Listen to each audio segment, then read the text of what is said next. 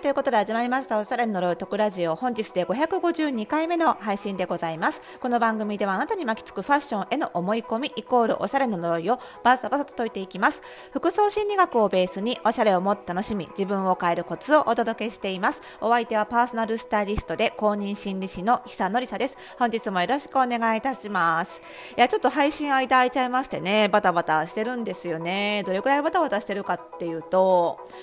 あのー、お昼のね休み時間というか隙間時間に晩ご飯の仕込みまで済ませようと思って慌ててスライサーで買ったばかりのそれはもうよく切れるスライサーで人参スライスしてましたら指までスライスしまして痛い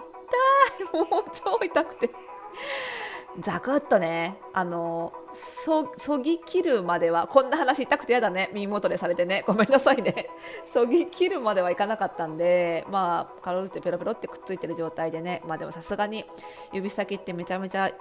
ね血も出るし綺麗に直したい人を持ってねすぐあの形成外科ですか？行ってあすぐ来て偉いねなんて言われてはい。処置してもらったんでまあなんともないんですけど。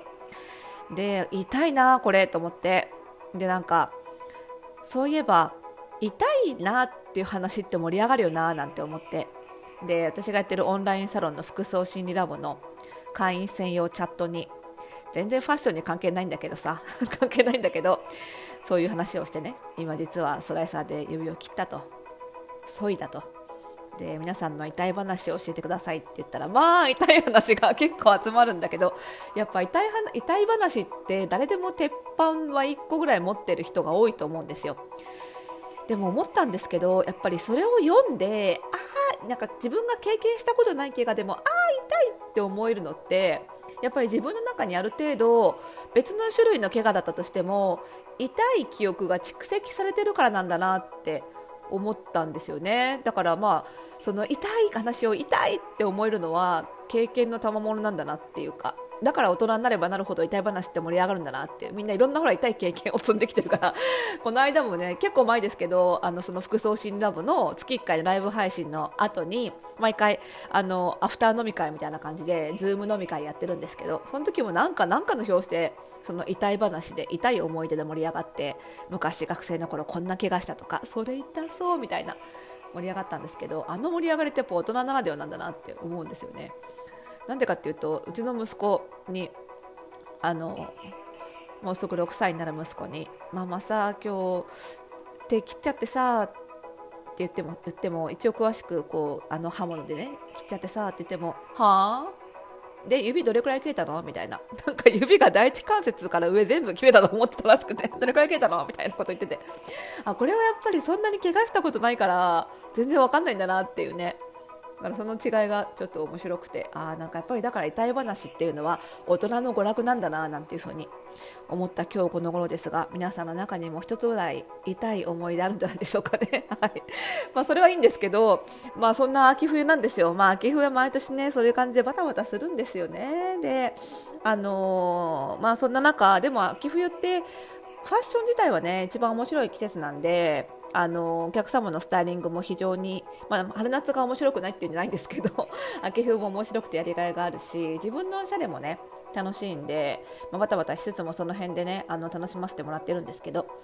ただ秋冬って私あの似合う色っていうことで言うとあの私ね明るい色が似合うタイプなので実は秋冬のシーズンっていうのはあの店頭に販売されてるものなんかはね似合わない色が多いんですよ。でもあの全然似合うように着こなすことができるっていうのは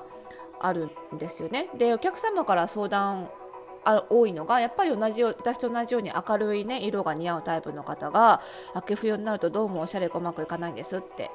おっしゃる。お悩みはよく聞く。私自身はあの全然おしゃれ楽しめるんですけどそういう悩みはすごくよく聞く。っていうのは多分やっぱりそのおしゃれの入り口が皆さん色なんだなっていうのをそれで実感するんですよね。でも実はその色ってあの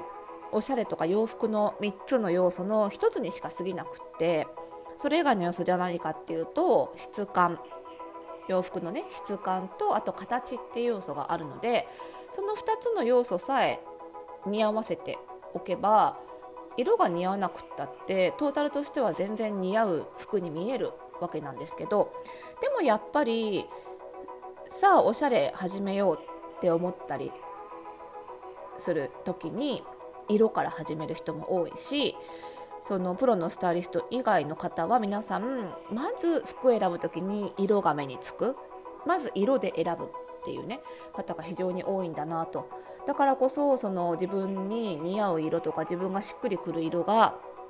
なかなかない見つからにくい季節になっちゃうとすごくおしゃれに難しさを感じちゃうんだよなっていうふうに思うんですよね。でもやっぱりその色以外のその2つのね質感と、えー、形っていう要素を使っておしゃれをしていくっていうことはその似合わない色も似合わせられるようになるのでおしゃれの幅を広げることにもなるしやっぱりその色以外の質感と形っていう要素でも遊べるようになることでよりおしゃれをまた違った角度からそして奥深く楽しめるようになる秘訣なんだと思うんですよね。だからなんかこうねあのスタイリストが作るスタイリングってなんか色はベーシックなのにどことなくこじゃれてるじゃないですか、まあ、それって結局色に頼らなくても質感とか形で十分こじゃれて見せることはできるからなんですよね。であのなんですが、まあ、なかなかそれをねその実感する機会がないんだろうなっていうふうに改めて思ったのでこの間のねその私がやってるオンラインサロンの服装心理ラボの月1回の総会がねあの先週の金曜日にありましたのでちょっとね実演してみたんですよ。あの私が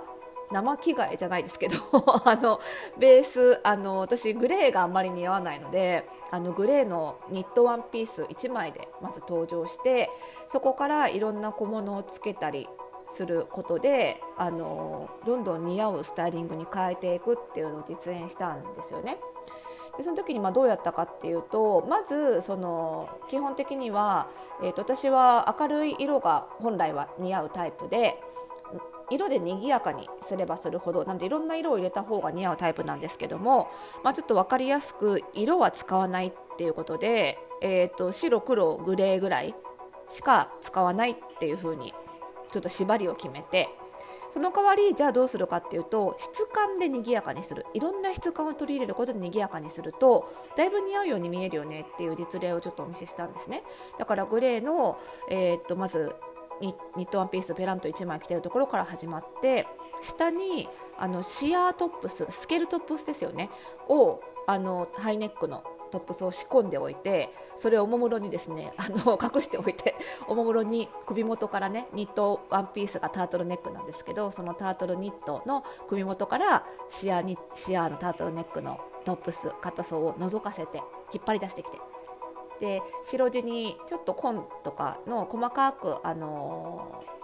ー、花柄が入ってるシアトップスなんですけど、まあ、ちょっと紺の色使ってあったんですけど、まあ、だいぶちょっと色味としてはね、あのー、青っぽい色なので、まあ、あの黒とかに近いということでちょっとそこは お許しいただいたんですけど、まあ、シアトップス覗かせてで袖口からもそれを見せるっていうことでそのそうするとここですでに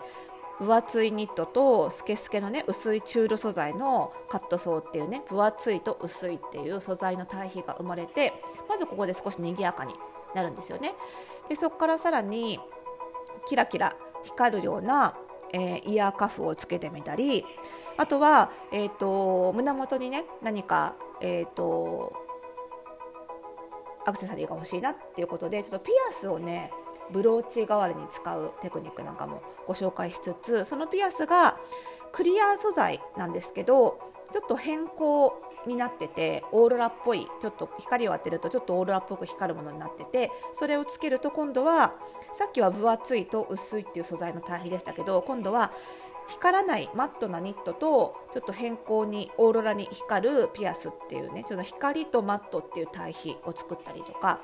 であとはあの足元には、えーと、ファーのサンダルを履いて今度はその毛足が短いニットと毛足が長いファートっていうその対比を作ってで最後はカバンを持ったのかな？あカバン持って、えーと、そのショルダーバッグが硬いレザーがベースになってるのでニットの柔らかさとレザーの硬さっていう対比を作りつつ、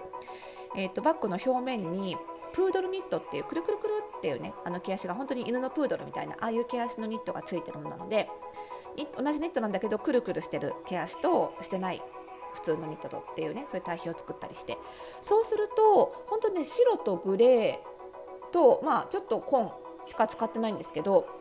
でも素材がいろんな素材が入ることですごい賑やかになって私が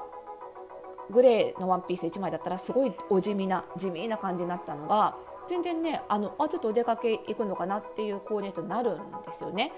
だからそういう感じでなんかこう暗い色が似合わないタイプだったらちょっといろんな素材を入れ入れることで賑やかにしたりちょっと素材を軽やかにしていったり。逆にその春夏の明るい色が苦手な方であればちょっと素材感に